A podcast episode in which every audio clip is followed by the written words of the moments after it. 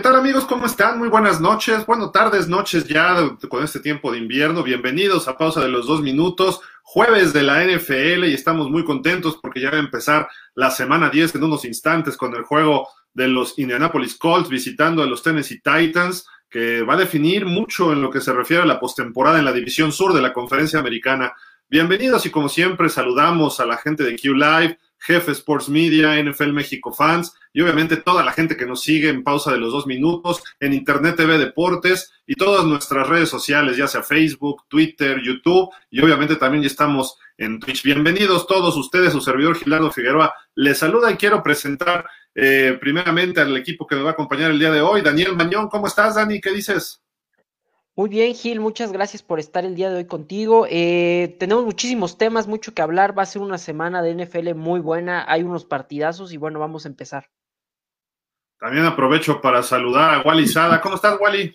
¿Qué onda, Gil? ¿Qué pasó, Daniel? Oye, pues semana 10, cada vez se va más rápido esto, es increíble. O sea, conforme van pasando los años y las temporadas, llegamos más rápido a, la, a la ruta o a la segunda parte de la temporada y además nos ponen un show de medio tiempo de vergüenza. bueno, vamos con Beto Espinosa. ¿Cómo estás, Alberto? ¿Qué dices? Hola, ¿cómo están, chicos? Buenos días, buenas tardes, buenas noches a la hora que nos sintonicen. Dani, un saludo. Wally, un saludo también. Gil, un, saludo. Deplorable tu comentario. Se ve que no sabes de música. De ahí no sales de las rancheras de los Tigres del Norte. Y vale contar, Gil, porque. Estarían mejor los Tigres del Norte. Que ya estuvieron en, el, en, el, Super Bowl pasado, estuvieron en la apertura de, de la transmisión de la cadena Fox. Tocaban los Tigres, cantaban los Tigres del Norte. No, bueno. Y bueno, y también está Jorge Ramírez con nosotros. George, ¿cómo andas?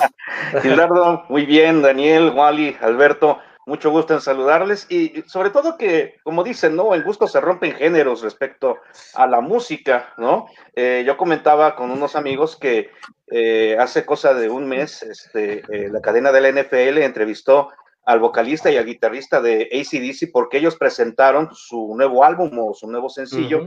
Pero aquí lo, lo que me, me, quedó la idea de que dije, bueno, no sería así como una, una sorpresa que estuviera ACDC. A mí personalmente me hubiera agradado. Ahora, a mí no me desagrada eh, The Weeknd, pero de cualquier forma hay muchos que pues, no les gusta el pop, a otros no les gusta el, el metal, eh, pero el, el, año pasado pues vimos a a dos intérpretes de pop de amplia trayectoria, que incluso fueron acompañados ahí por, por, por, un reggaetonero. Entonces, pues, este, como se dice vulgarmente, reitero, pues no a todos les gusta cierto tipo de música, pero lo que es cierto es de que el Super Bowl es un auténtico escaparate para estos artistas. Sí.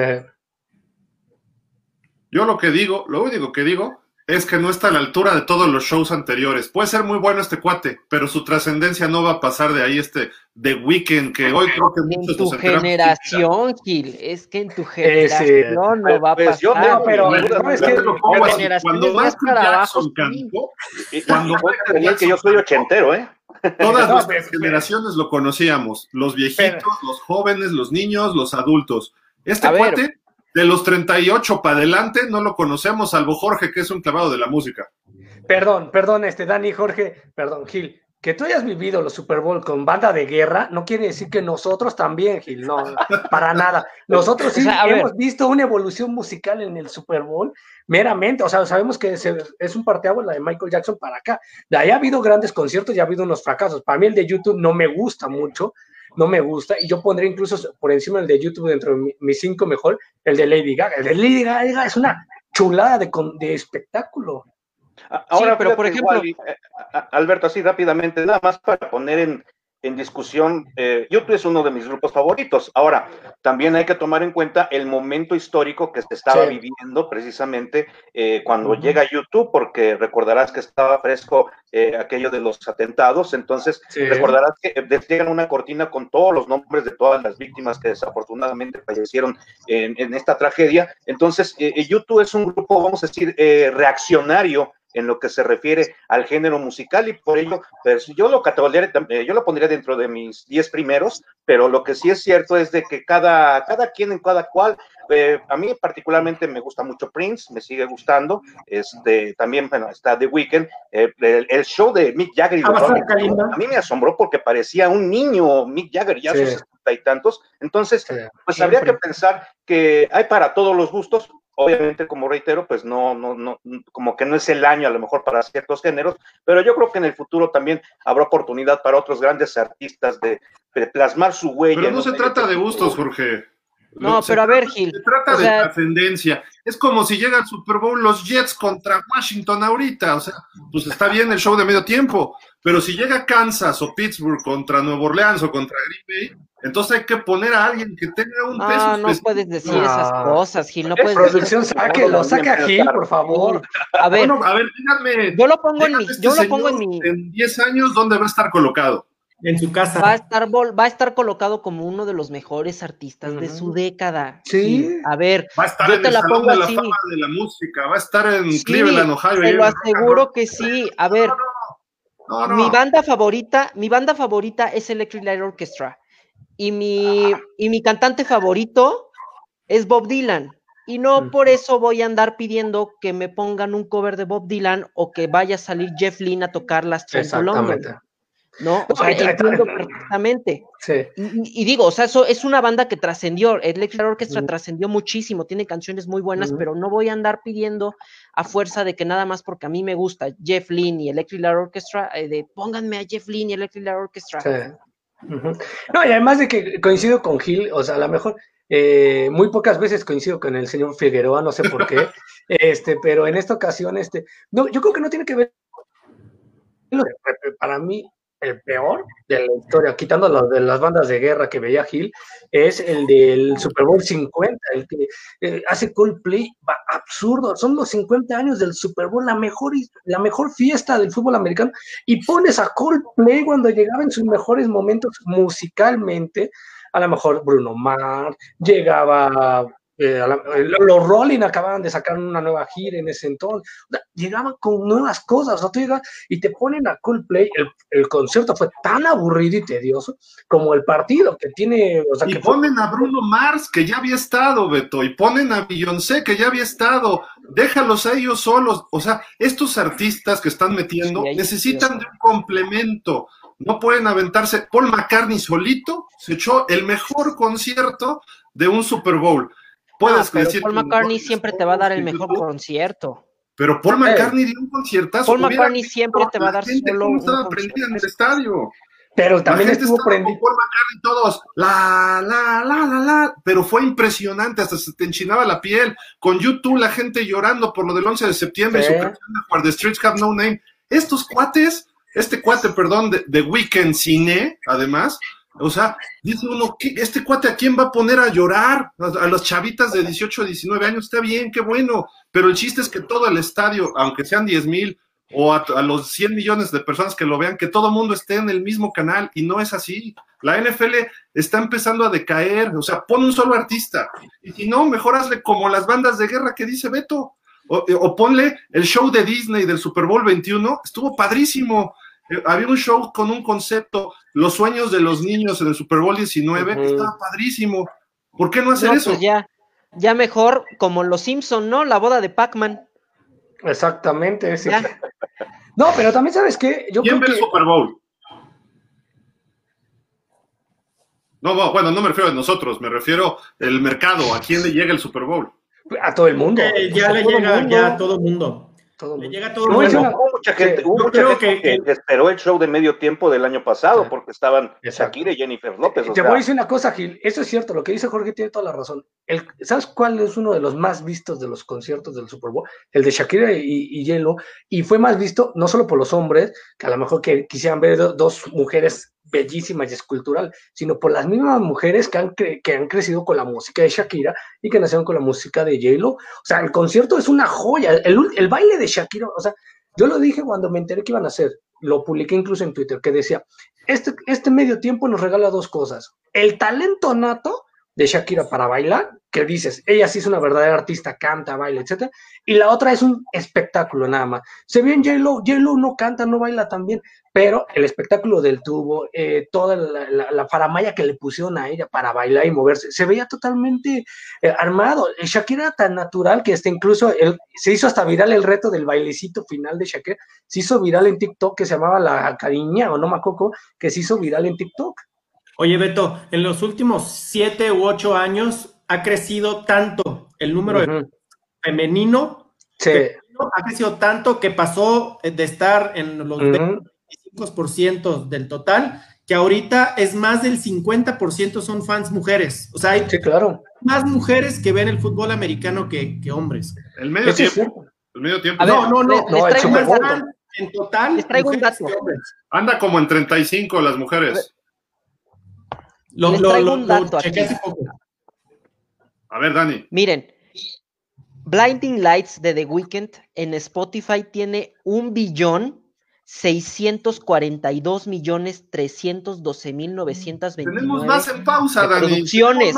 Espérate. Por Dios. Y Here Comes the Sun, y Here Comes the Sun, que es la canción más escuchada de The Beatles, solamente tiene 548 millones de reproducciones. ¿Quién usa Spotify? Los chavos. los números falsean. Falsean, Dani. No, no nos podemos ir por los números. Ese aspecto, o sea, es lo que yo te estaba diciendo hace rato.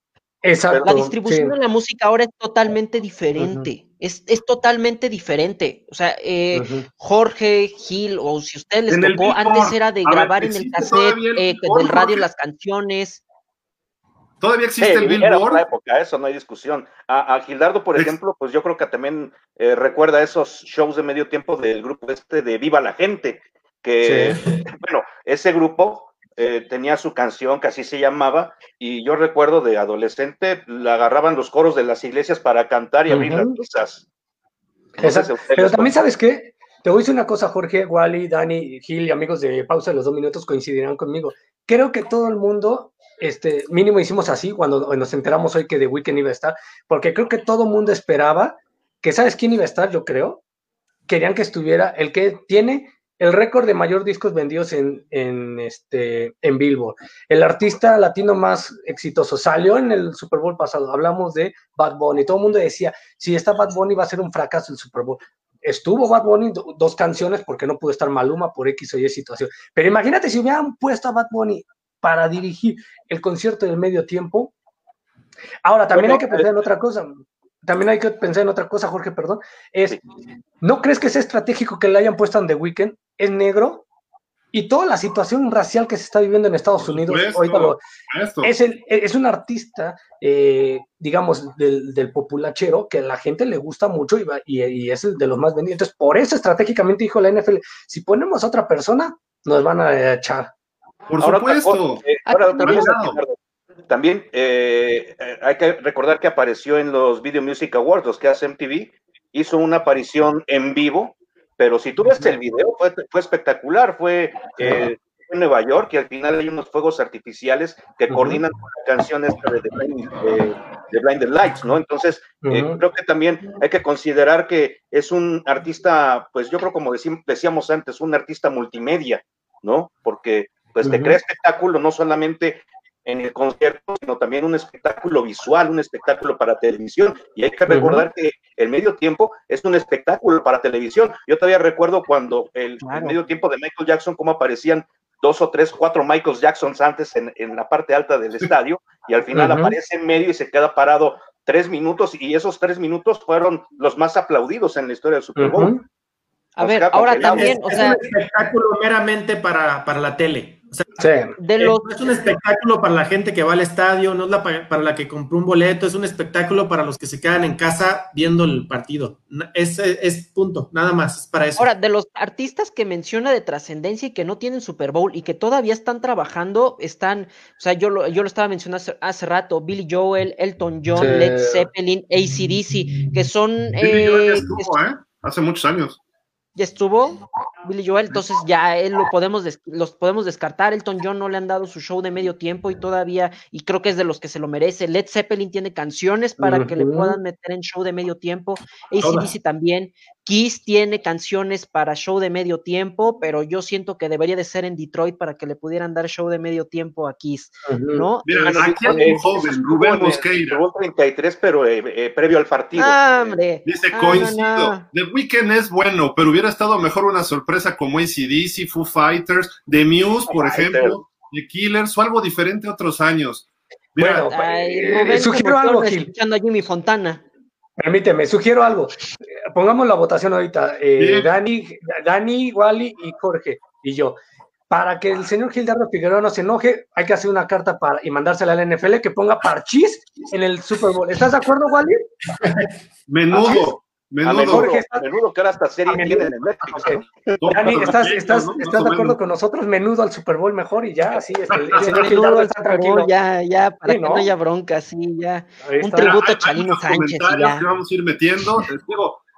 Qué bueno que aquí los, los, cinco sabemos de americano y no de música, porque si no, entonces estaríamos amolados. Digo, creo que Jorge sí, pero Dani, bueno, Dani, pues, ¿a ti te gusta el tuyo? Yo soy músico, ¿eh? Yo ¿Cómo soy es posible que apoyes a Weekend? Porque entiendo, entiendo que hay cambios de generación, entiendo que hay cambios generacionales. O sea, por ejemplo, ahorita puso este, este Fabián Soloria ahí en los comments que un tributo a Van Halen. No, yo no estoy de acuerdo porque van a poner a Sammy Hagar y van a poner a David Lee Roth y los dos ya están más para allá que, para acá, ¿no? Entonces ya no. bueno, también esta, es otra, es otra, situación, Dani, el, el hecho de que los artistas, bueno, cuando pierden cierta vigencia o cuando dejan de aparecer, pues obviamente envejecen, pero hay, hay excepciones muy, muy, muy extrañas. Por ejemplo, Blondie, Debbie Harry, la vocalista de Blondie, que después de 15 años de no haber tocado, lanza un hit en el año 2000, la de María, y por ejemplo Mick Jagger de los Rolling Stones, que pues año tras año, pues él sigue cantando y sigue brincando y sigue Acaban de sacar, y sacan una gira puesto que se acaban los boletos. Sí, y acaba de sacar sencillo. Rolling Stones acaba de sacar sencillo, se llama Living in a Ghost Town, y está muy buena la canción. Pero yo ya no podría decir traigan otra vez a Rolling Stones, porque ya, ya llegó una vez. O sea, yo sí soy de los que no está de acuerdo. Ay, si repitieron a Bruno Mars, Vale la pena no Rolling dos veces, vale la pena YouTube dos veces, traigan a McCartney, pongan a Ringo Starr. mira, McCartney ha tenido Juegos Olímpicos, ya tuvo Super Bowl, Mundial, todo. Hasta Justin Timberlake repitió. Y no inventes cómo repiten esas tonterías de, música. El Justin Timberlake que le había quitado el, este, el traje a Janet Jackson. Janet Jackson. Todo el mundo vio eso y, y por eso recuerda ese Super Bowl. Porque tiene 23 millones de seguidores en el, en el Facebook, que son como 7 millones más que el NFL. Dices, no, o sea, tenemos que hacer las cosas con una trascendencia mayor. O sea, Shakira fue un buen espectáculo, sí, pero ni por aquí sabe lo que es un balón o, ovoide. Ella estuvo bien en el... Creo que la conferencia lo lanzó mal, ¿no? tienen que saber. O sea, yo, por ejemplo, The Weeknd dio un concierto en no sé qué edificio ahí en, el techo, ahí en plena pandemia. Ese es el, que, menciona de los Music Awards, ese. Ajá, y fue un showzazo, o sea, dio un showzazo, el tipo sabe dar show. O sea, es, también lo que tenemos que estar pensando, que un cuate de, show. Mira, yo lo único que opino, es, igual que como dice Gil, es que aunque no me haya gustado haber visto a J. Lo y a Shakira el año pasado, lo conocía desde mi abuela, que tiene 80 años, hasta este, mi sobrino, que tenía 4. Y de Weekend no. A él Digo, pero ahora, obviamente, pero oigan, hay algo más importante que el mugroso weekend. Se llama fútbol americano NFL, por Dios. O sea, que jueguen los weekends, por eso a lo mejor le invitaron. bueno, ahora con, las actuaciones que nos han estado dando también de, de, los Super Bowls, también deja mucho que desear, ¿eh? Por ejemplo, ahorita este, hubiera sido mejor un espectáculo de table dance que lo que vimos. Pero bueno, vamos a una pausa, amigos, y, regresamos con ustedes porque vamos a platicar. Viene, vamos a hacer varias cosas. Igual y ya está nervioso por el juego Chargers Miami. Este, Beto quiere hablar de los Cowboys, pero descansan esta semana.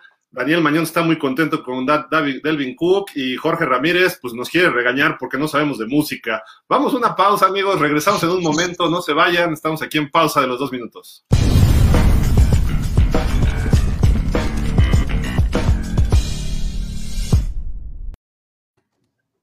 Oigan, y para seguir involucrando a la gente, ¿qué les parece si jugamos, hacemos un juego este bloque? ¿Quién es el mejor equipo de la conferencia americana? Empezamos contigo. A ver, este, Wally, ¿quién es el mejor? Pittsburgh, Kansas, Buffalo, Baltimore. ¿A quién ves tú? Bueno, eh, vamos por eliminación, Baltimore no. Yo creo que debe de estar entre, entre Kansas y Pittsburgh. Yo bien, dinos uno, dinos uno sigo insistiendo que Búfalo no, no puede estar, si tuviera juego terrestre Búfalo, estuviera este, pegadito a esos dos. Pero este, híjole, pues me tendría que ir por el invicto, de modo, ¿no? Los Steelers. Yo creo que tendrían que ser los Steelers por el invicto. Este, Kansas City ha perdido algunos juegos muy extraños, ¿no? O sea, The Raiders, este, entonces tendría que irme, si tuviera que votar por uno, por los Steelers. Beto. Gil, antes de esta semana 10 te diría que los aceros de Pittsburgh, después de lo que vi con Tua, los delfines y Tua, nuestros delfines, Gil, al Super Bowl con Tua. No, basura, vámonos. No, yo creo que coincido con Wally, este, creo que hoy por hoy la, historia la puede hacer los aceros de Pittsburgh. Por primera vez en la historia tienen 8-0, 8 ganados, o perdió. Pueden perderlo contra Baltimore, pero yo creo que el equipo a vencer hoy por hoy eh, son los aceros de Pittsburgh. Dani, tú no estás de acuerdo, ¿verdad? Yo no estoy de acuerdo con Pittsburgh. Eh, yo, yo, tú, bueno, tú sabes que al inicio de la temporada yo dije que Buffalo para mí era el mejor equipo, pero coincido con lo que dice Wally. Le falta un poquito de juego terrestre, tiene una defensiva monstruosa, tiene muy buen juego aéreo. Josh Allen ya está lanzando muy bien pero creo que de los dos lados del balón, el equipo más balanceado es Kansas City. Sí ha perdido los juegos por muy poco, pero ha perdido también los juegos por muy poco, pero también no se ve tan mal. O sea, para ser el equipo campeón, que luego tienen, a la campeonitis muy feo y, no, no funcionan adecuadamente después de, ganar un Super Bowl por la confianza que, que, traen, que está por los cielos. Yo creo que en este caso Kansas City está, está muy bien y para mí es el mejor equipo ahorita de la IFC. George. Fíjate que hay un dato muy interesante dentro de esto respecto a los acereros de Pittsburgh, porque pues obviamente tienen marca de invictos. Es la primera vez que son invictos con esta marca de ocho ganados y cero perdidos, y es el único equipo que todavía no conoce la derrota en la NFL. Pero los últimos nueve equipos que comenzaron 8-0 no pudieron ganar el Supertazón. El último que lo hizo fueron los Santos del año 2009.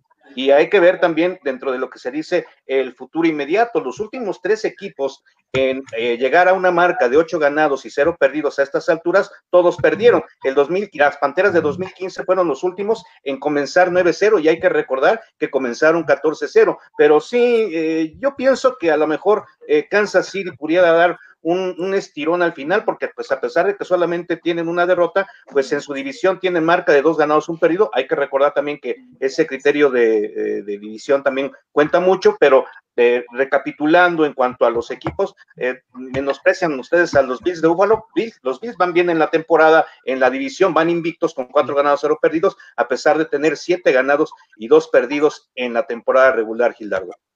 Aquí nos dice Silvia Guerrero, los grandiosos Steelers son los número uno, por supuesto, y yo su mega fan. Sí, ahorita no, no, nada más es por ser mega fan, Silvia, sino Pittsburgh ahorita tiene defensa, quizá no es la número uno de la liga, puede correr, puede pasar, tiene línea ofensiva, tiene el coreback más, eh, el veterano que mejor resultados está dando. Digo, Brice está, está, está ahorita repuntando. Tom Brady ya lo vimos el domingo, da un juego bueno, uno malo, un juego, uno malo. Eh, Rotlisberger está siendo constante, se tuvo que echar el equipo al hombro contra Dallas y lo hizo, bueno, al, codo, ¿no? Que está malo este Jorge, y sacó el partido con tres touchdowns. Yo creo que Pittsburgh también estoy, estoy de acuerdo, aunque por ahí nos dice también Dani ML que los Chiefs. Eh, entonces, pues bueno, sigan, síganos comentando, por favor, amigos. Este Beto, ¿vas a decir algo? De todo curiosamente, lo que decía Jorge, que el último Super Bowl que ganó un invicto, se puede decir, es el del 2009, ¿no, Jorge? Por ahí más o menos iba. ¿Sabes quién fue? Los aceleros de Pittsburgh. Lo ganaron y el medio tiempo fue Bruce Springsteen, hablando de la música. Pero Pittsburgh no iba 8-0. No, pero. Pero le quitó la, la, oportunidad. Sí. Le quitó la oportunidad. Sí, sí, claro. O sea, ahí puede ser, imagínate toda la historia que trae atrás Pittsburgh, o sea, desde el 2009 que ganan ese Super Bowl, hoy lo pueden hacer siendo a lo mejor repetir historia de los Delfines de Miami, de, llegar a un Super Bowl y a lo mejor ganarlo de manera invicta, pues, sería una gran historia. Pittsburgh puede terminar invicto, ¿eh? La temporada ¿eh? regular. No sé si gana el Super Bowl, pero puede terminar la temporada regular invicto. Y siguen. El problema de Pittsburgh es que ha jugado mal a ratos. Kansas todavía ha sido un poquito más consistente a la ofensiva pero si le mete 31 puntos o no sé cuántos les metió este Carolina, como que no. Creo, creo que por ahí. Pero Carolina no está tan mal, Gil. Carolina no está tan mal como para que lo pongamos como referencia para decir que un equipo muy malo le estuvo metiendo muchos puntos a uno muy bueno. Carolina no está mal. No, pero Dani, este, también sabes que los últimos partidos, quitando el de Carolina hacia atrás de los jefes de Kansas City, han sido también muy cerrados, ¿eh? Han ganado por sí, han sido muy cerrados. O sea, eso quiere decir que ya no se ve el dominio que había ejercido Mahomes y Andy Reid la temporada que fueron campeones, que metían 40 puntos y sacaban hasta ventaja de 20 hasta que se enfrentaban a los Patriotas de Tom Brady, caídos donde constantemente perdían. Pero los a partir de ahí, le pudieron ganar. Los Chargers le pudieron ganar. le pudieron ganar. ¿Y con quién perdió? Con los Raiders, que no es mal equipo, pero los Raiders también están medio irregulares. Entonces, Kansas no lo veo tan sólido. A lo mejor le falta y va, va, a repuntar, ¿no? Pero, pero vamos a ver, ¿no? O sea, ahorita yo sí digo que Pittsburgh, pues, de todo. Pero bueno, vamos a la nacional, ¿qué les parece, no? Porque ya hay un empate, un triple empate con 6-2. Los Packers, los Santos y los Seahawks que perdieron con Buffalo, los Bills de Daniel Mañón. ¿A quién le ves de estos equipos, Dani? Eh, ¿Quién es el mejorcito de la Nacional o si hay algún otro?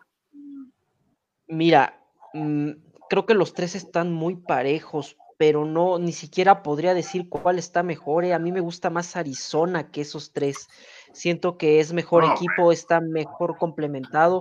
Seattle, ya vimos lo que le puede. No, Seattle no tiene defensa.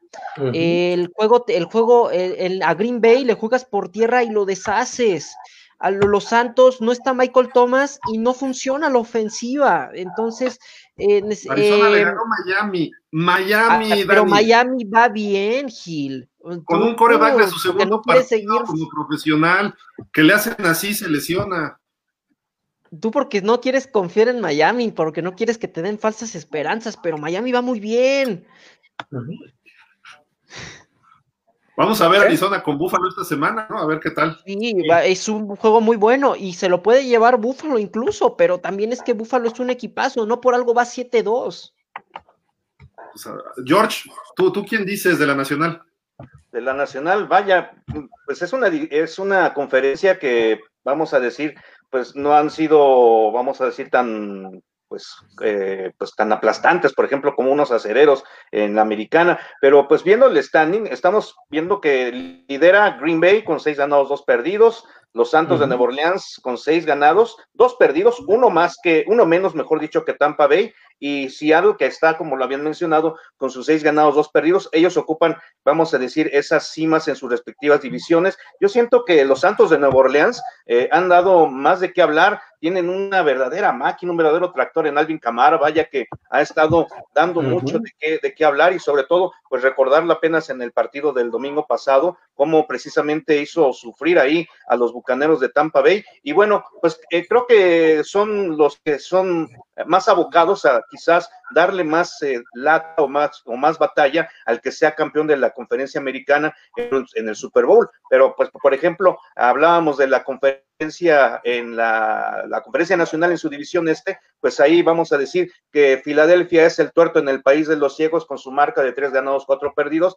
Yo creo que esa división este de plano, tanto Filadelfia, Washington, bueno, Dallas y Gigantes, pues no, no tendrán gran oportunidad, a pesar de que algunos de ellos, bueno, Filadelfia por ser potencial campeón divisional, tenga asegurado su lugar en el playoff Filadelfia.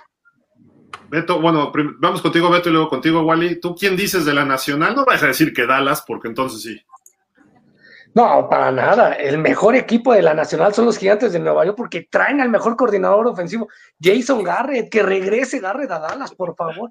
No, o sea, el mejor para mí, ¿sabes quién creo que es? Nueva Orleans por la manera en que está cerrando la, temporada. Sí empezó así muy hacia abajo, todo el mundo se empezó a inclinar hacia Tom Brady porque empezaba a subir y todo el mundo decía, eh, Aaron Rodgers se va a mantener, pero Aaron Rodgers es igual que Brady, es muy predecible, te da un juegazo de 400 yardas y después te da unos juegos de 200, 300 que ni pueden ganar y que se terminen enojando y lo terminan tacleando demasiado o interceptando. Entonces yo creo que a mi gusto el mejor equipo ahorita, por cómo está terminando, coincido con Dani, sería Arizona, pero si, si Arizona no está contemplado en estos tres, sería para mí Nuevo Orleans, que es el que mejor está cerrando la, temporada.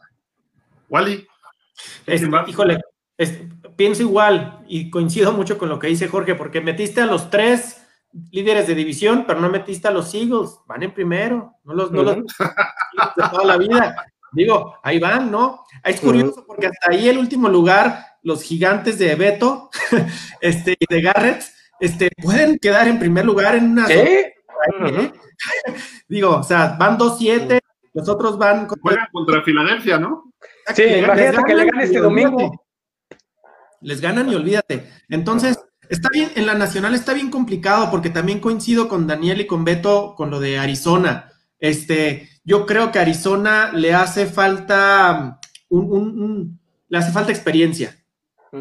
Que yo creo que les hace falta. Entonces, vamos descontando también, ¿no? Entonces, me igual me quedo con Green Bay y con los Santos. Yo creo que los Santos, yo creo que los Saints, porque van en, aumento, van en ascenso. O sea, empezaron mal, pero van en ascenso y, y, nomás que se enrole Drew Brees de nuevo, porque dice, no, que Drew Brees está jugando, ya no se ve igual. O sea, Muy bien. No, exacto. Y sabes qué, les voy a decir una cosa, yo creo que Drew Brees ahorita a lo mejor no le pasa por aquí el, campeonato de Super Bowl y, lo que ahorita todo el mundo me va a decir, es una barrabasada lo que estoy diciendo, pero yo creo que ahorita Drew Brees está pensando en semana a semana ganar a Tom Brady en mayor cantidad de pases de anotación, mayor yardas totales, o sea, él está en una constante competencia de decir, yo quiero ser el, el mejor coreback de toda la historia del NFL en mayor cantidad de pases, en pases de touchdown, en yardas eh, aérea, también lo interceptan mucho, a Drew Brees le encanta lanzar pases, pero lo interceptan mucho, pero también se ha echado el equipo a los hombros. Sí, por supuesto. En cuenta, que Breeze tiene un año más de experiencia que Tom Brady, entonces, pues también eh, está ciertamente forzado a mantener ese ritmo, porque, pues obviamente, pues si, por, si, tomamos, si tomáramos en cuenta la lógica, Drew Brees se retiraría primero. Entonces, en este año de retiro, Brady podría lanzar a placer y romper los récords que haya dejado Brady. Digo, perdón, eh, Drew Brees. Ahí nos dice también ¿eh? Final de conferencia Green Bay Saints, pues puede ser, puede, ser. No estamos eh, mencionando a Tampa, ¿eh? Y también es otro equipazo muy bueno. Y yo creo que también debería entrar a la conversación. Yo creo que Tampa Bay está mucho. Yo creo que es el equipo más nivelado de todos, ¿eh? De los que mencionamos. El problema es su inconsistencia, pero trae mejor defensa. Brady tiene todas las armas del universo a su disposición. Tiene tres, tiene dos receptores de primera, tiene otros dos de buen nivel, tiene dos, tres tight de buen nivel. Tiene dos corredores excelentes, tiene línea, tiene defensa ese equipo, tiene pateador, y todo tienen. La línea ofensiva creo que es lo que ha fallado, ¿no? Y por eso Brady no, contra Chicago y contra los Santos, los evidenciaron y Brady pues no se mueve, o sea, no, Brady le empiezan a caer y se desespera y ya no da una. ¿Qué dijimos el, el, el, programa anterior?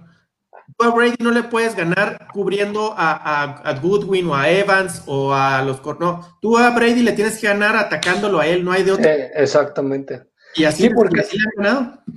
Y, también, o sea, ¿sabes qué? También en, los, los primeros años de con los Patriotas le pegaban mucho. Sin embargo, este, él, él era capaz de poder decir, ok, ya me taclearon, busco salir. Ahorita se, se, come, lo he visto que se come mucho el tiempo. Está buscando a fuerzas a Mike Evans y ahorita que ya apareció Antonio Brown, también lo está buscando y busque mucho. O sea, creo que antes se, se deshacía rápido de las pelotas y no le llegaban tan frecuentemente a Tom Brady como ahora. Pero nunca se había visto una evidencia tan grande como la de Nuevo Orleans, 38-3 que solo te, hayan hecho tres puntos Tom Brady, quiere decir que, o sea, o está realmente cayendo en su nivel, o ¿qué está pasando? Yo creo que los No, no, no está cayendo en su nivel. No, no está cayendo de su, de su nivel. Yo creo que eh, los Santos supieron hacerle bien el juego. El primer partido se dieron cuenta dónde estaban las fallas. Yo creo que supieron. sabemos cómo llegarle a Tom Brady, ¿no? Incomódalo, estarlo, estarlo presionando y Tom Brady no va a funcionar de la misma forma. No, y, el, plan de juego de, Tampa Bay también horrible, no sé cuántas veces correr, como dos veces, no sé. Fue así patético, pues. A, mí sí me gusta Tampa su roster y creo que puede encontrar un ritmo a futuro, pero ya lo evidenció Chicago y ya lo evidenció Nuevo Orleans dos veces. Ya está la, ya está la muestra cómo ganarles a estos, a este equipo de los bucaneros. Entonces, eso les va a costar un handicap en contra el resto de la temporada, porque como dicen en inglés es copycat la NFL, entonces van a empezar a ver cómo presionó Tampa, este, los Santos a Tampa o cómo presionó Chicago y por ahí van a empezar a trabajarlo, ¿no? Entonces, se me está cayendo mi favorito en la nacional, pero creo que aún así en roster es el mejor. Ahora, ojo, está Aaron Rodgers y ese señor es de cuidado, ¿eh? O sea, eh, está vuelto loco, está dispuesto a demostrarle a todo mundo, entonces, y los Packers están, aunque tienen sus flaquezas, sobre todo en la defensa, de repente si encuentran su ritmo, cuidado, porque Rodgers es para MVP también, pero bueno, oigan, eh, ¿algo más, Beto? Sí, nada más te iba a decir, o sea, coincido contigo en ciertos puntos de Rogers, pero hay otros en los que ha llegado Rogers y hemos dicho, este es el año de Rogers, por ejemplo, antes de la derrota aplastante que tuvo ante los Patriots, ante los, ante los Bucaneros, todo el mundo decía, Aaron Rodgers va a dominar, o sea, querían ver ese duelo, Tom Brady, pero también Aaron Rodgers los últimos años, como la Flor, han tomado malas decisiones que les cuestan partidos, o sea, que te exhiba de, fea manera San Francisco la temporada pasada, a pesar de que era tener mejor equipo, que te exhiban ciertos equipos hoy, Minnesota que te saque un, el partido de así jugando, etcétera, etcétera. O sea, como que Aaron Rodgers también a veces podrá estar en el mejor nivel, dice, este año voy a ser campeón, pero si no toma las decisiones con la correcta, creo que no lo va a hacer.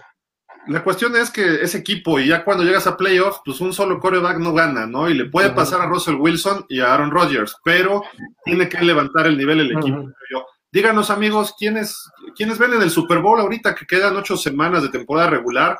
Eh, ¿Será Pittsburgh contra Green Bay, Nueva Orleans contra Kansas, eh, Buffalo contra Seattle? No sé, cosas. Ustedes díganos quién vende el Super Bowl. Nosotros vamos a una pausa y regresamos ya con la semana 10, que hay partidos atractivos, hay partidos interesantes que podemos eh, desglosar un poquito. No se vayan, quédense con nosotros, Internet de Deportes, Q Live, NFL México Fans, F Sports Media y obviamente pausa de los dos minutos. Volvemos en un momento.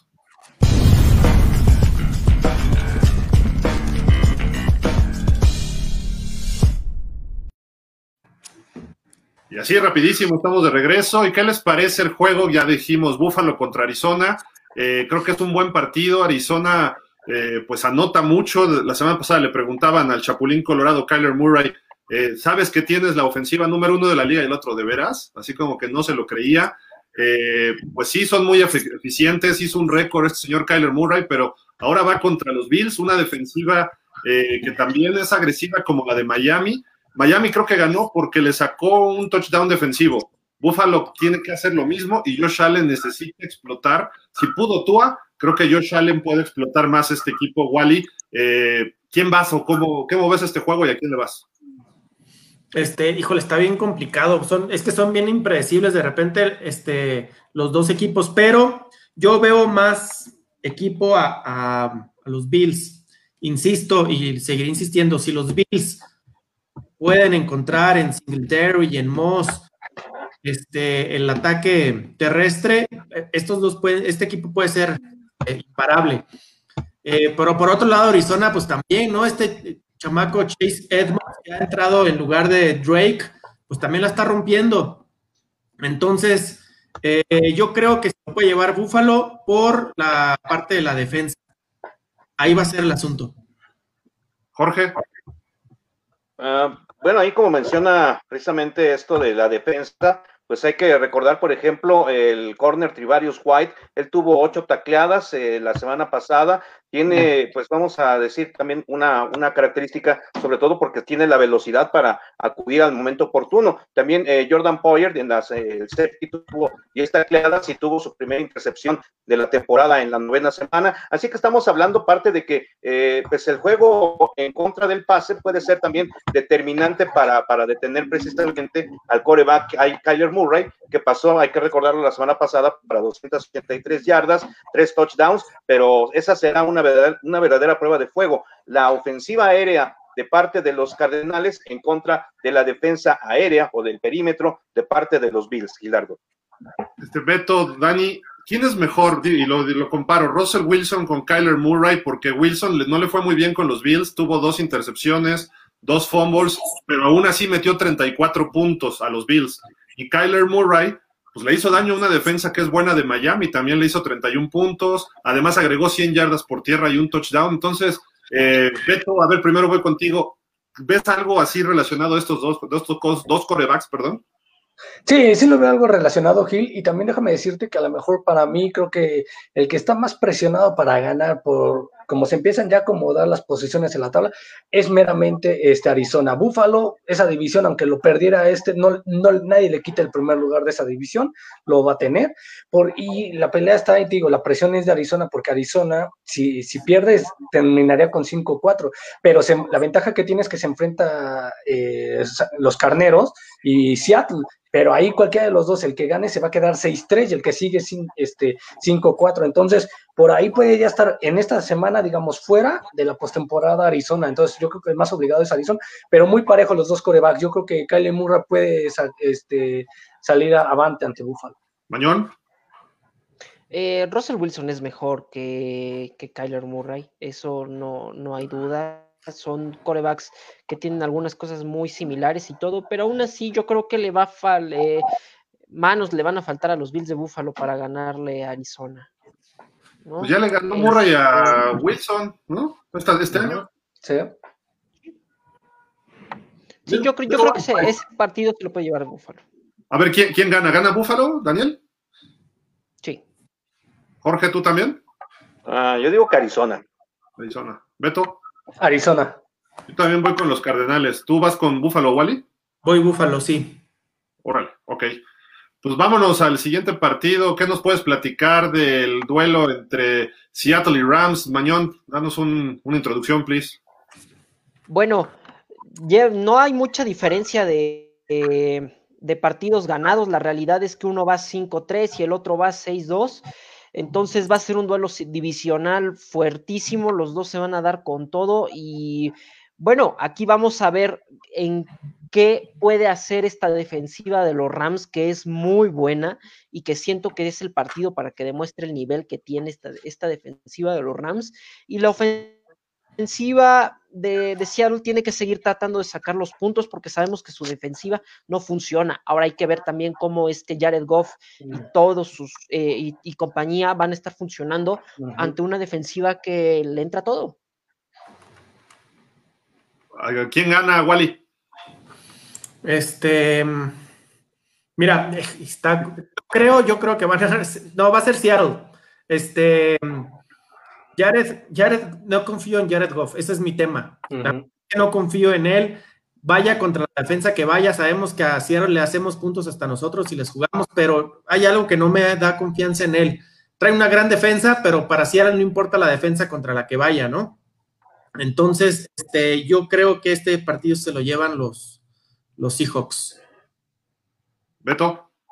Yo creo que coincido con Wally, creo que los hijos tienen que dar este, la campanada, aunque también la sorpresa, y realmente nos ha callado la boca a muchos de nosotros como analistas de NFL, han sido los carneos. Nadie da un peso por ellos al, principio de la temporada y están en la pelea por el liderato de, la, de su división.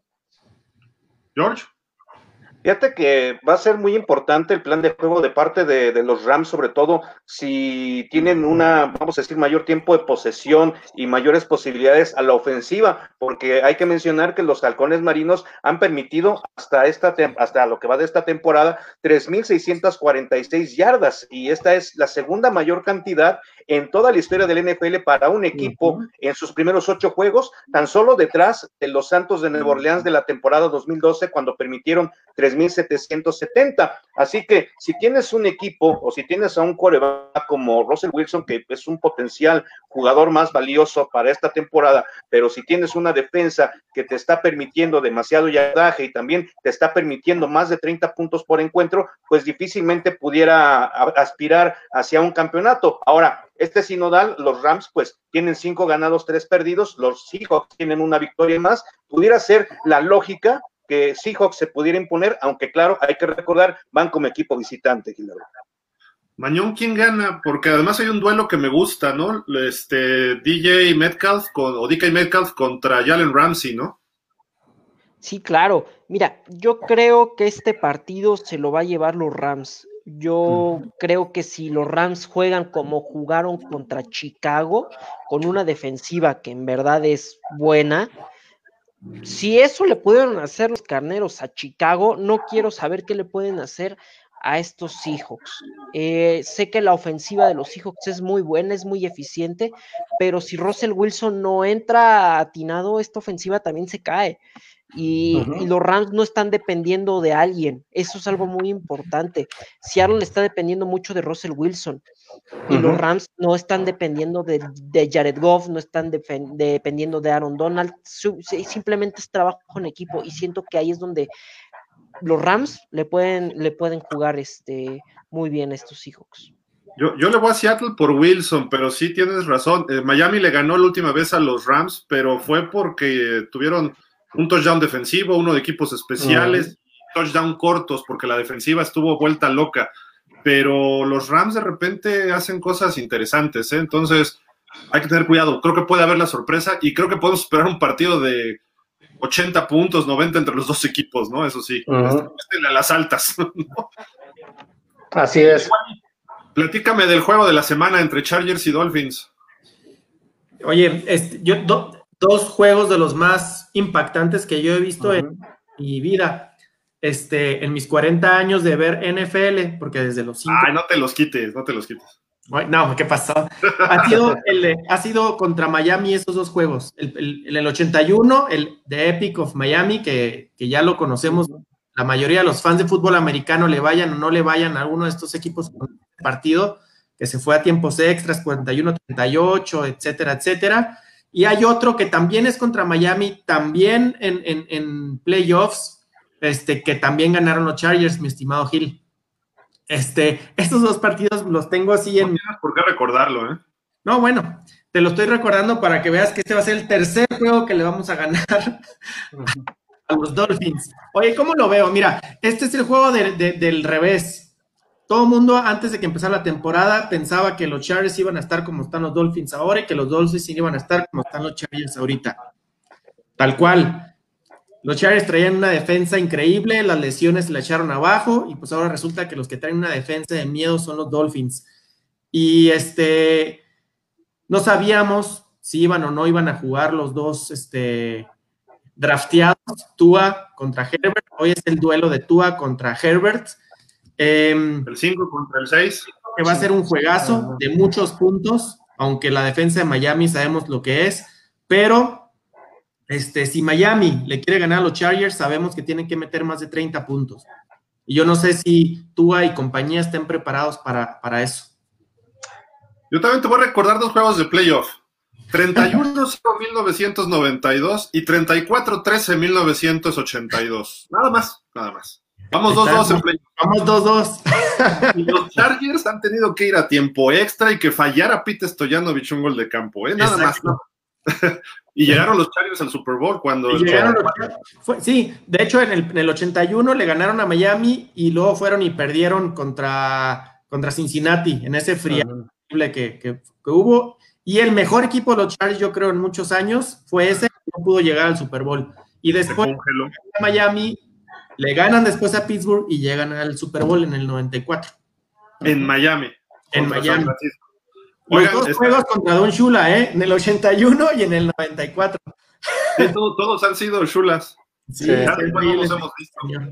Eh, Jorge, ¿quién gana este juego y por qué? Ah, pues a mí me gustaría que ganara Justin Herbert. Te, he comentado que ha sido mi gallo prácticamente desde que fue seleccionado. ¿Te acuerdas cuando hablábamos del draft de la NFL cuando se efectuó? Y hay que recordar que pues este será el quinto duelo, fíjate, quinto duelo de dos eh, corebacks novatos que han sido selecciones colegiales consecutivas. Eh, está el dato en el 93 se enfrentaron Drew Bledsoe contra Rick Meyer, ahí ganó el partido Rick Meyer. En 1998 Peyton Manning enfrentó a Ryan Leaf, Peyton Manning que fue primera selección, Leaf fue segunda, ah. ese partido lo ganó Peyton Manning. En el 2006 se enfrentaron Matt Leinart en contra de Jay Cutler. Leiner fue la selección más alta, fue décimo seleccionado. Jay Cutler fue un décimo, él ganó su partido. James Winston y enfrentó a Marcus Mariota precisamente en la primera jornada de la temporada 2015. Winston fue la primera selección, Mariota fue la segunda, pero el triunfo fue para el equipo de Marcus Mariota. Así que ahora se ve interesante que pues eh, este duelo, pero yo creo que pudiera imponerse el equipo de los Chargers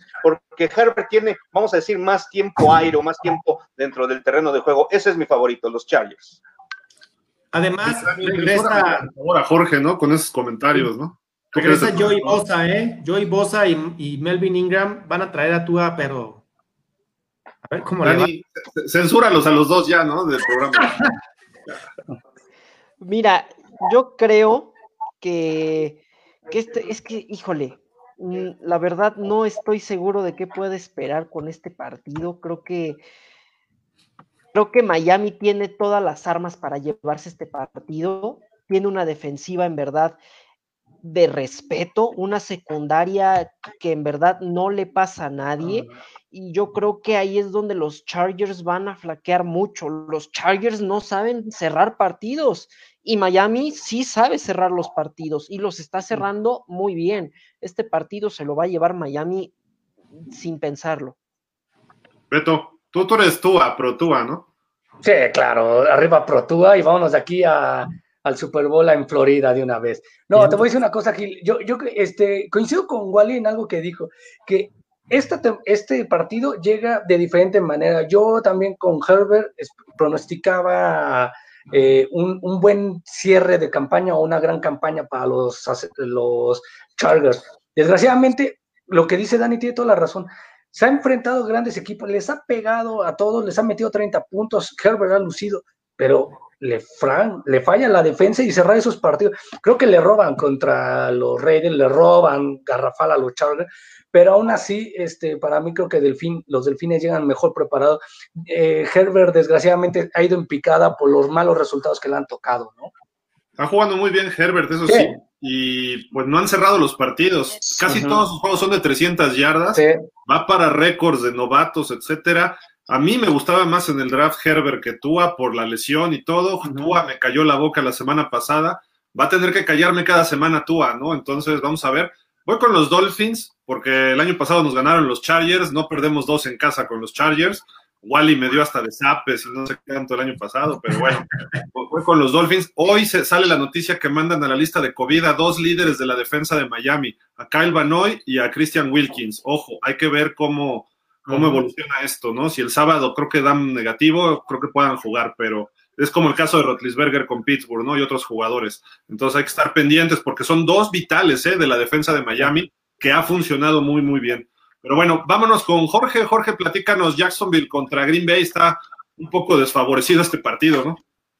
Sí, hay que mencionar que el equipo de los Jaguares de Jacksonville en esta ocasión pues cuentan con los servicios de Jake Lutton, que pues es novato. Él pasó para 304 yardas y un touchdown precisamente en su debut la semana pasada. Es, vamos a decir, dentro de los datos, la mayor cantidad de yardas para un jugador de los Jaguares de Jacksonville en toda la historia. Hay que recordar que pues lanzó un pase completo para touchdown, el primero que fue de 73 yardas, el cuarto pase de touchdown más largo en la historia, bueno, vamos a decir, desde 1970. Entonces, pues vaya sorpresa que, dio precisamente este coreback. Y por otra parte, pues vamos a decir, los eh, Packers, bueno, ya hablabas tú de, de Aaron Rodgers, el hombre que está pues eh, también estableciendo sus, cifras, pasó para 305 yardas, cuatro touchdowns, no fue interceptado, un rating de 147.2 la semana pasada y hay que recordar que ya tiene también 27 partidos con cuatro o más pases de touchdowns y 15 o más partidos con 140 puntos de rating,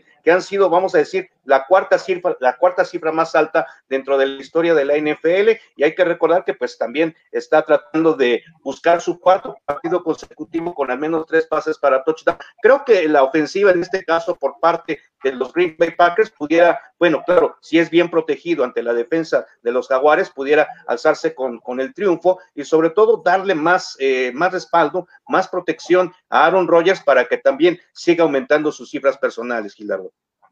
La pregunta aquí es, ¿vamos todos con los Packers o alguien puede decir Jacksonville? Mm, sí, aquí la pregunta es, ¿qué tanto daño le puede hacer Rodgers a Jacksonville? ¿En casa? No, pues, pues y, nada más, Gil, este, decirte que el, de los equipos, si hoy terminara la, la, temporada del NFL, hoy el que tiene la mayor facilidad para ser el mejor, el número uno de la conferencia nacional, sí, es Green Bay, porque sabemos que se enfrentan obviamente Seattle contra los Carneros y va Santos contra San Francisco. El que la tiene más fácil para ser hoy número uno de la nacional son los empacados de Green Bay. Antes de ir a una pausa, vamos a leer unos comentarios. Emanuel Bustamante, Tampa Bay, si no mejora esa línea, tendrá muchos problemas en postemporada y en la recta final de, la regular. También nos dice la presión por el centro a Brady, creo será clave para cualquier equipo contra Tampa. Eh, Santos Pittsburgh o Santos Kansas, el Super Bowl. Nos, Aldo, ¿cómo estás, Aldo? Eh, nos dice, Arizona va a extrañar a Chandler Jones. La línea ofensiva de Bills en Pass Pro es muy buena. Y Arizona no ha podido llegarle al coreback. Si no presionan a Allen, los hará pedazos. Silvia Guerrero, el Super Bowl será Steelers Saints. Estaría bueno, ¿eh? Estaría bueno. Eh, Dani ML me dice, ¿por qué no quieres que yo gane Gil? Herbert es muy bueno. Ah, el Dani, Dani, Dani Herbert o Justin Miranda, ¿no? Que le decimos. Y nos dice, le faltan 800 yardas a Rodgers para llegar a las 50 mil. ¿En, cuántas semanas creen que lo consiga? Pues en dos. O sea, esta va a ser 700. Ah, Jacksonville va a ser 750, entonces ya.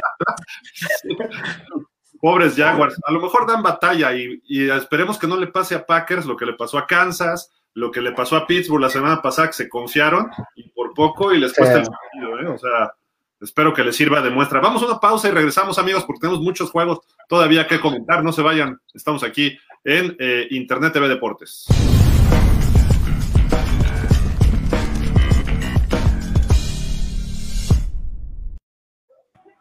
Beto, ya que ha superado la derrota de Dallas con Pittsburgh y contra los árbitros del domingo pasado, platícanos de Cincinnati contra Pittsburgh, este juego. Está bueno, ¿no? Eh, muy bueno, ¿eh? Yo creo que este va a ser el juego de, el de la quiniela, el que saque la quiniela, porque después de lo que vimos que hicieron los, los bengalíes que fueron y le pegaron a un equipo que nadie daba un peso por ellos, hoy estamos viendo a Joe Burrow en su mejor momento, aunque la serie histórica sea, se ha inclinado para el lado de los Steelers. Los Steelers están favoritos por siete puntos, pero ojo, al ser juego divisional, este puede ser más peligroso todavía. La última vez, muy cerrado el partido, con curiosamente, con Andy Dalton como coreback de los Bengalíes, los aceros le, ganaron por seis puntitos. ¿eh? Ojo, si le llegan a pegar a Tom Brady muy fuerte y lo llegan a lastimar. Big Ben. Fue el año pasado. Hoy Gil, la semana pasada, o sea, digan lo que digan, a pesar de que yo no lo vi, vi el resumen después del juego de los vaqueros, este, se ve que, le, perjudica severamente no tener al Big Ben, ¿eh? ¿eh? porque ahí casi, casi Dallas le sacaba el juego a Pittsburgh en ese Inter que ya no, que no estaba el Big Ben. Ahora, imagínate que en la primera serie ofensiva le pegan duro al, Big Ben que está lastimado del codo y no regresa, tiene toda la facilidad para ganar este Cincinnati un juegazo, ¿eh? va a ser un muy buen juego. George. Fíjate que hay un dato muy interesante. Joe Burrow eh, cumplirá 23 años y 341 días este domingo y tan solo tres corebacks debajo de esa edad o de 25 han vencido a un equipo que tiene 8 eh, ganados, 0 perdidos en la era del Super Bowl. Está, bueno, Lamar Jackson que con 22 años y 300 días venció a los Patriotas, que llevaban marca de 8 ganados, 0 perdidos en el 2019. Mark Sánchez, con 23 años, 46 días, derrotó a los Colts 14-0 en la temporada, eh, bueno, los Colts que llevaban marca de 14 ganados, 0 perdidos en la temporada 2009 y en 1985, este auto te va a gustar, Gildardo, Dan Marino, que con 24 años y 78 días venció, le quitó el invicto a los Osos que llevaban marca de 12 ganados sin derrota y yo borro, reitero, cumplirá 23 años, 341 días, o sea, un elemento bastante joven y pudiera presentarse esa oportunidad, Gildardo. Pero todos esos que dijiste, George, tenían línea ofensiva y los Bengals me preocupan. Me preocupa contra Pittsburgh, contra TJ Watt, Bob Dupree, están salvajes, Cameron Hayward. A ver si no le pegan fuerte a Joe Burrow. Digo, está muy fuerte él, pero a ver si no me lo sacan por ahí, ¿no? Pues precisamente esto, porque han presionado a los corebacks oponentes en 41% de las jugadas esta temporada. Eso también es muy importante, sobre todo tomando en cuenta que estamos hablando prácticamente de mm, casi la mitad de las jugadas en donde el coreback oponente tiene que estar corriendo o tiene que estar buscando rápidamente un receptor. Tal vez tendría que tener un juego de pases rápidos para tratar de, evadir precisamente esa defensa de los acereros, Gilardo. A ver si juega Big Ben, esperemos que no tenga COVID, al igual que otros jugadores de los Steelers, pero ¿alguien le va a Cincinnati por aquí o algo que quieran decir? ¿No? ¿Todos Pittsburgh? Pittsburgh, Pittsburgh, Pittsburgh. Pittsburgh. Bueno, pues vámonos con Jorge, platícanos de Houston, Cleveland, vámonos más rápido porque ya se nos está acabando el tiempo. Texans que ha decepcionado, Cleveland que más o menos ahí la lleva, a ver si puede mejorar. Este, un juego interesante, por lo menos, ¿no? Bueno, por lo pronto estamos, vamos a ver también ahí otro duelo de corebacks con Baker Mayfield, que tiene, bueno, él, hay que recordar en la jornada 8 tuvo 122 yardas, corrió también para 29 yardas eh, en, la, octava semana, también pasó para 397 yardas en, su, en el último enfrentamiento precisamente ante los Tejanos de Houston, tiene 929 yardas por pase, prácticamente 300 por juego en tres partidos dentro de la, de la división sur de la conferencia americana, o sea que en cierto modo les tiene tomada la medida. Y hay que recordar que también tiene dos pases de touchdown en sus últimos, eh, en, cuatro intentos, vamos a decirlo, en sus últimos cinco partidos en casa. Y por otra parte, pues hay que mencionar precisamente a su quarterback de los Tejanos de Houston, a Deshaun Watson, que pasó para 281 yardas, dos touchdowns, no tuvo intercepción en, la, en la semana pasada y además se convirtió en el quinto coreback en la historia de la liga con más de 275 yardas y un rating de más de 105 puntos en cinco partidos consecutivos. O sea, creo que va a ser también un buen espectáculo aéreo, aunque claro, habrá que pensar qué, qué hará GJ Watt, que también forzó un combo la semana pasada, en contra precisamente de los cafés de Cleveland y la defensa por parte de los cafés pues estará confiando en Miles Garrett que tuvo una captura, ha tenido una captura en sus últimos siete partidos y tuvo ya también históricamente dos capturas en contra de los eh, del equipo de los Tejanos de Houston. Es otro show de un hombre, ¿no? Con Deshaun Watson, Wally, Daniel. Sí. si regresa, este, que hay muchas posibilidades de que regrese Nick Chubb van a ser pedazos a esa defensa de, Houston que no para a nadie por, si gana si gana Cleveland, que yo digo que va a ganar Cleveland, los Texans se van a volver los Browns de, este año, ¿eh? van para abajo y se van al fondo. qué, feo lo que pasó a los Texans. ¿Alguien va con Houston? No. No. Pues vámonos, Tampa Bay, Carolina, este Beto, platícanos.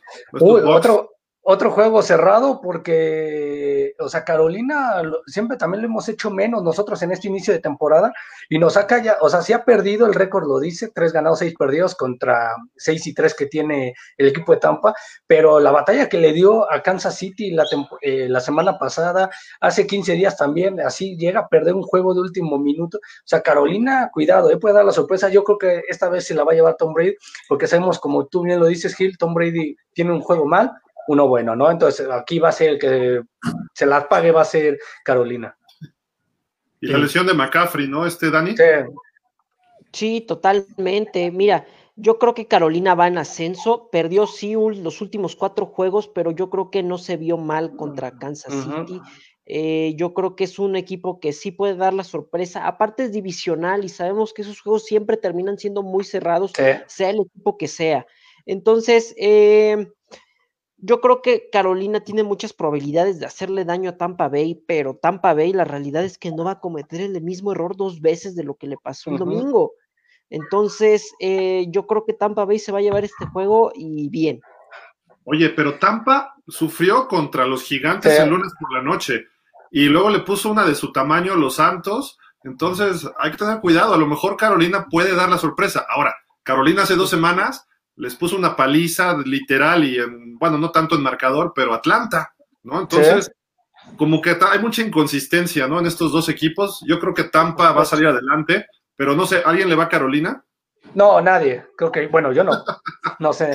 ahí, tendría que, vestirse de héroe, o más bien tendría que vestirse de héroes las panteras de Carolina para tratar de presionar a Tom Brady, porque Tom Brady en sus últimos tres partidos ha sido capturado en tres ocasiones cada uno. Estamos hablando de que la línea ofensiva tal vez no esté cumpliendo al 100% su trabajo, Gilardo. Pues, si me permites hacer una pregunta así como la que hicieron de eh, cuándo llegará Aaron Rodgers a las 800, a las 50 mil yardas, déjame decirte, ¿en cuántas semanas veremos el primer pase de anotación en la era Antonio Brown versus eh, Tom Brady con los Bucaneros? ¿Será en esta semana o será en, breve? Puede ser esta semana. Puede ser. Nada más llegó él y los apalean, ¿eh? O sea, eso ya es una mala vibra ahí en el equipo de los Bucaneros.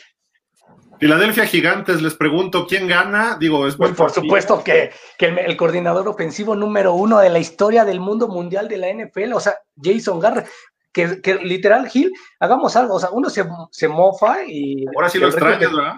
Eh, pues claro, como yo lo dije hace 15 días en, en, el programa, yo pongo el primer dólar para el regreso de, Jason Garrett a los vaqueros de Dallas. Por favor, que nos siga aplaudiendo la foquita cuando cometíamos errores, que nos siga aplaudiendo. Pero Gigantes ha crecido también mucho, Gil, y le ha dado batalla, ¿eh? ¿Te acuerdas que los primeros partidos se metía muy pocos puntos y decía, ah, Gigantes no va a hacer mucho? Después de que viene de los partidos de los vaqueros de Dallas, empieza a ser arriba de 20 puntos por partido, ¿eh? Han mejorado mucho los Gigantes.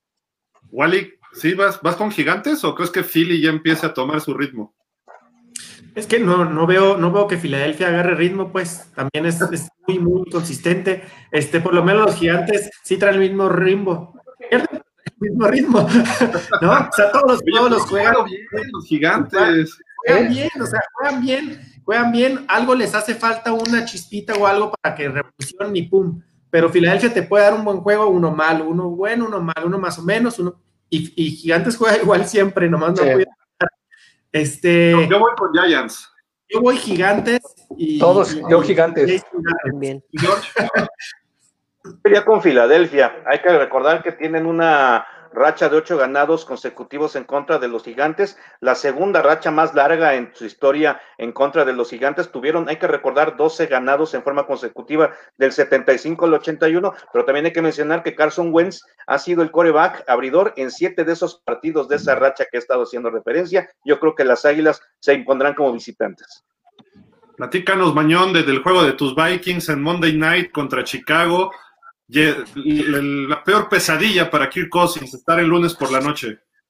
Sí. mira, este partido yo creo que tiene muchísimos matices y te voy a mencionar porque Chicago ahorita tiene un hospital y en su mayoría son defensivos y muchos fueron a causa de lo mucho que los golpearon en tenis, eh, en el juego de Tennessee, porque la verdad es que fue un juego que les costó muchísimo trabajo a los Bears y que fue un partido que en verdad los castigó demasiado y tanto lo ves en su injury report que ahora traen un hospital ahí en Chicago, ¿no?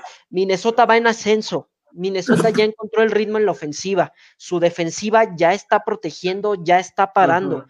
Eh, Kirk Cousins sí no gana los lunes por la noche, pero este no va a ser el factor. Va a ser cómo va van a utilizar a Dalvin Cook para que Kirk Cousins pueda hacer su trabajo porque eso es algo que ha pasado. Chicago ha ganado los últimos juegos de, hace dos años, o sea, ganó el de hace, los dos de hace dos años, ganó los dos del año pasado. Y Minnesota no se ha visto bien en el Soldier Field. Es momento para que se vuelvan a ver bien, porque la última vez que ganaron en el Soldier Field fue en un Monday Night y es momento para eso. Dalvin Cook lo pueden utilizar muy bien y el equipo está para arriba. Es muy efectivo en el pase y tiene muy buenas armas ofensivas, pero ahorita Dalvin Cook está haciendo lo que muchos corredores MVPs ni siquiera llegaron a hacer en su momento. ¿Cuál alinearías a Dalvin Cook en el Fantasy contra Chicago esa defensa? Oye, Dalvin Cook anda en plan Alvin Camara. no, no Camara no hace tanto por tierra. No, ya sé, no, pero es que dijiste fantasy. Ah, bueno, ok, ok. Sí, empezó en plan Dios y Dalvin Cook llegó, agarró, lo bajó y le dijo, oye, aquí el único Dios soy yo. Dios anda, anda, increíble. Este, Dani va a enojar un poquito conmigo, pero yo soy de los detractores fieles de, de Cousins, pero soy todavía más detractor de Nick Foles. Y este, y con lo que dice Daniel de las lesiones que trae Chicago y demás, y al plan en el que anda Alvin Cook, y que Cousins, aún con lo que pueda pensar de él, está jugando, este, ha ido, ha ido mejorando, y aún con que no ganen los, los Monday Nights, este, este juego sí se lo va a llevar Minnesota.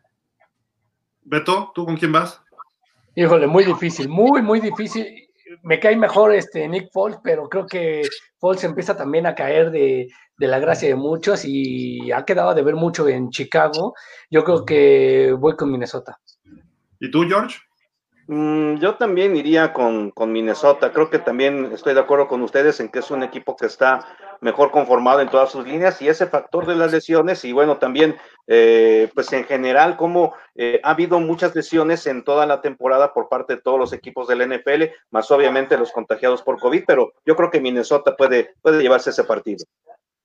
Yo voy a ir con Chicago, ¿eh? aunque esté Nick Foles, porque están en casa y la defensa y los vikingos les, les va a costar ir al pasto natural, a Chicago Y no por Cousins, creo que Cousins es mejor que Foles, pero la defensa de Chicago me da miedo, o sea, me da miedo, la verdad. Pero la ofensiva de Chicago da pena.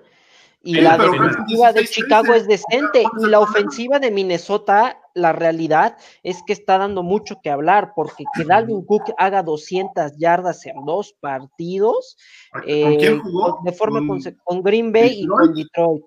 Y contra la defensiva. no trae una mala defensiva. Ahora, Adam Thielen.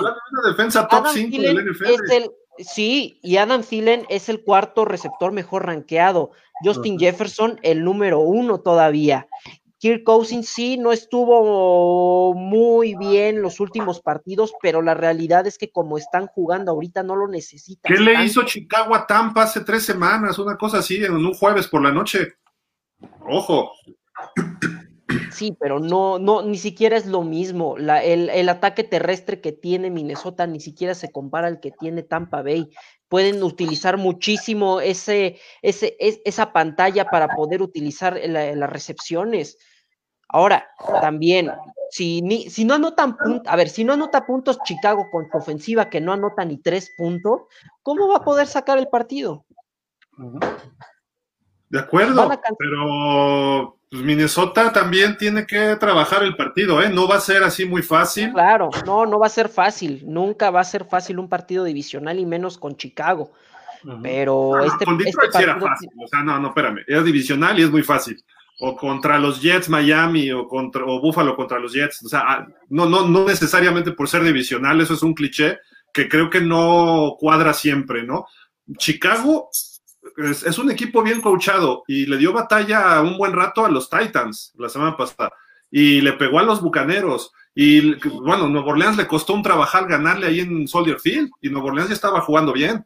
Entonces, ojo, no, no, no podemos menospreciar a lo que está haciendo los Osos de Chicago. Y además dices que ya le traen racha contra los Vikings, entonces cuidado, ¿eh? O sea, va a ser buen juego el lunes por la noche. Eh, Washington, Detroit, platícanos, este, George de Plada, porque ahora sí ya vamos muy colgados. Uy, pues qué podemos decir, un equipo que eh, a la ofensiva, eh, vamos a decir el Washington Football Team, eh, promedia pues 306 yardas terrestres y los eh, Leones de Detroit 359 yardas, pero que permiten 314 el equipo de Washington por 392, un, equipo, un duelo vamos a decir de equipos que son perdedores, Washington tiene dos ganados, seis perdidos, Detroit tiene tres ganados, cinco perdidos, y también recordar que Alex Smith pudiera ser abridor dentro de este partido, serían ya dos años prácticamente desde aquella lesión, desde aquella terrible fractura en 2018, él fue fracturado, recordamos exactamente, el 18 de noviembre, así que serían 728 días dentro de estas aperturas. Smith, hay que recordar también, ha sido, fue capturado seis ocasiones en la quinta semana, la mayor cantidad en un partido desde 2016, fue interceptado tres ocasiones en la octava semana, la mayor cantidad desde 2014, y pero también hay que mencionarlo, Washington tiene 17 triunfos en forma consecutiva, bueno, tuvo 17 triunfos en forma consecutiva desde 1968 hasta 1997, pero Detroit ha ganado cuatro de los últimos cinco enfrentamientos. Yo siento que ese récord de tres ganados, cinco perdidos ha sido engañoso por parte del equipo de los eh, Leones de Detroit y desafortunadamente pues eh, Patricia no tiene marca ganadora en contra del equipo de Washington y Ron Rivera por su parte históricamente tomando en cuenta toda, toda su trayectoria dentro del fútbol americano profesional tiene una marca de dos ganados y dos perdidos en contra de Detroit así que hablando en números pues estamos hablando de que pudiera ganar el menos malo que en esta ocasión yo considero son los Leones de Detroit. ¿Quién va a Detroit?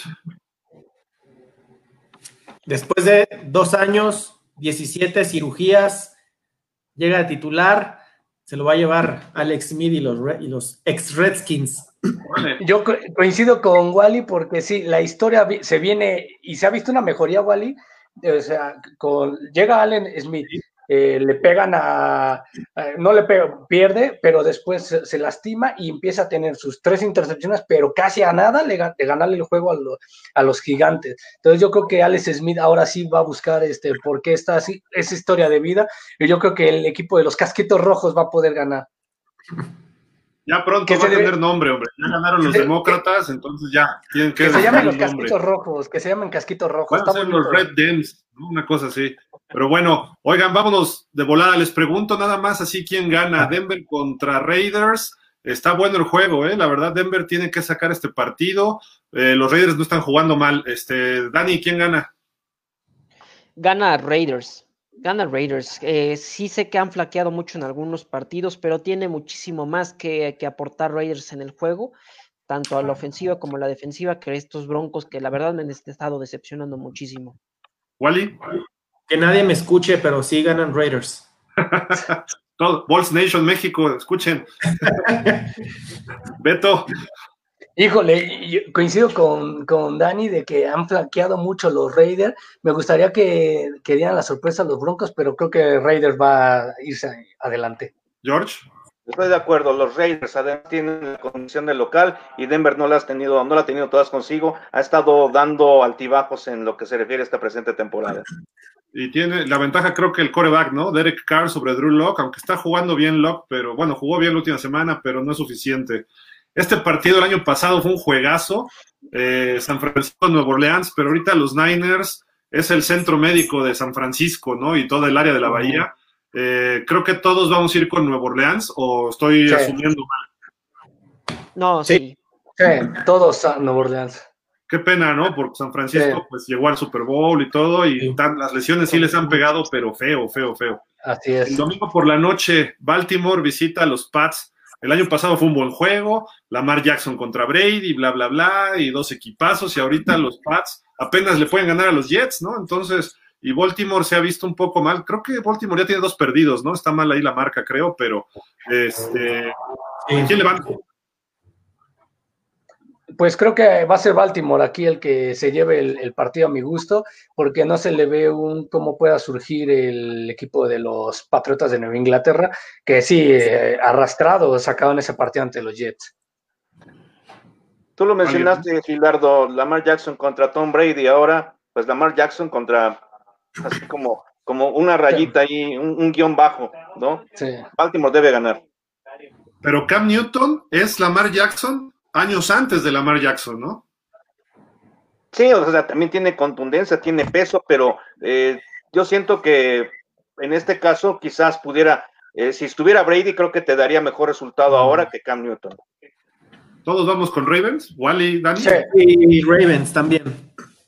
Pues ahí está. Y el partido que creo que ya empezó es entre Indianapolis y Titans. Buen juego, ¿eh? Este, Va a definir por lo menos el liderato de la división sur de la americana. Eh, los Colts están jugando bien. Rivers de repente saca las suyas, pero ha tenido buenos chispazos. Tennessee entró en una mala racha, pierde con Pittsburgh, lo sorprende Cincinnati. Le cuesta trabajo ganarle a Chicago. Vamos a ver cómo se comporta ahorita. Eh, no sé, es favorito por dos y medio puntos los Titans. Eh, Wally, ¿qué le ves a este juego y quién gana? Rivers hoy está a tres yardas de pasar a Dan Marino como el coreback con más yardas en la historia. Tres yardas, ni modo que no las tenga, pues yo creo que sí, ¿no? Este, yo creo, eh, yo creo que de todos es el juego más cerrado, pero me voy a ir tantito por los, con los Colts, porque creo que les urge más ganar a los Colts, nada más por eso, porque ellos sienten la urgencia de ganar. Mañón. Sí. Yo me voy a ir con Indianapolis porque creo que, bueno, no, no, no, no, me voy a ir con los Titans, creo que su juego terrestre les va a ¿no? Sí, es que sabes que ah, estaba pensando, me gusta muchísimo lo que está haciendo eh, los Colts a la defensiva, pero me acordé que está Philip Rivers y dije no. Eh, entonces, eh, no es cierto, Wally. Ya se desquitó de cosas. Se desquitó.